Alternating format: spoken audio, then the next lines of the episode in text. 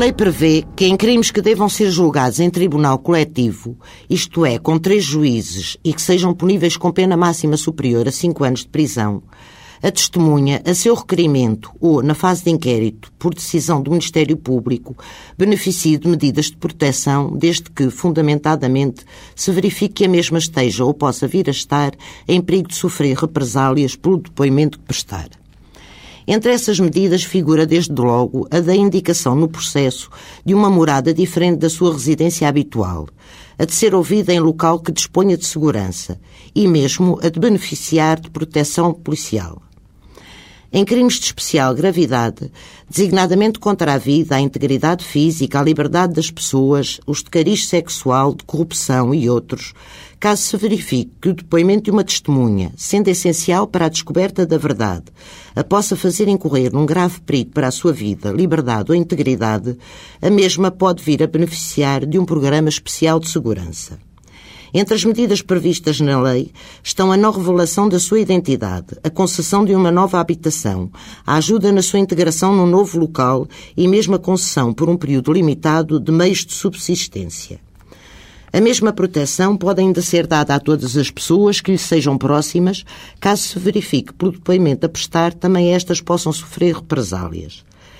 Questão importante é ainda a das testemunhas especialmente vulneráveis, ou seja, crianças, pessoas de idade avançada, debilitadas físico ou psiquicamente, pessoas que convivam social, familiar ou profissionalmente com os suspeitos.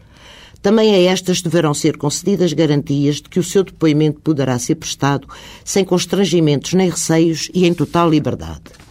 Nestes casos, a lei prevê que as mesmas sejam ouvidas no prazo mais curto possível, podendo, ainda na fase de inquérito, serem ouvidas por um juiz de instrução criminal na presença do Ministério Público. As declarações assim prestadas valem em julgamento.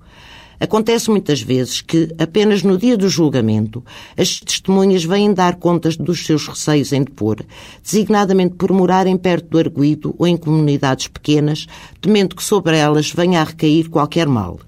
Quando tal sucede, os juízes decidem normalmente que tais depoimentos sejam prestados na ausência do arguído. Contudo, salienta-se que nesta fase o processo já é público e, como tal, de livre acesso aos próprios arguídos que assim conhecem o teor das declarações dessa testemunha, a sua residência e o seu local de trabalho. Independentemente da proteção que ainda possa ser prestada à testemunha, é fácil de perceber que o momento ideal para expor eventuais receios ou para denunciar pressões e ameaças é o da fase de inquérito, antes de ser prestado um depoimento, permitindo que as medidas de proteção que se considerem adequadas ao caso sejam tomadas desde o seu início.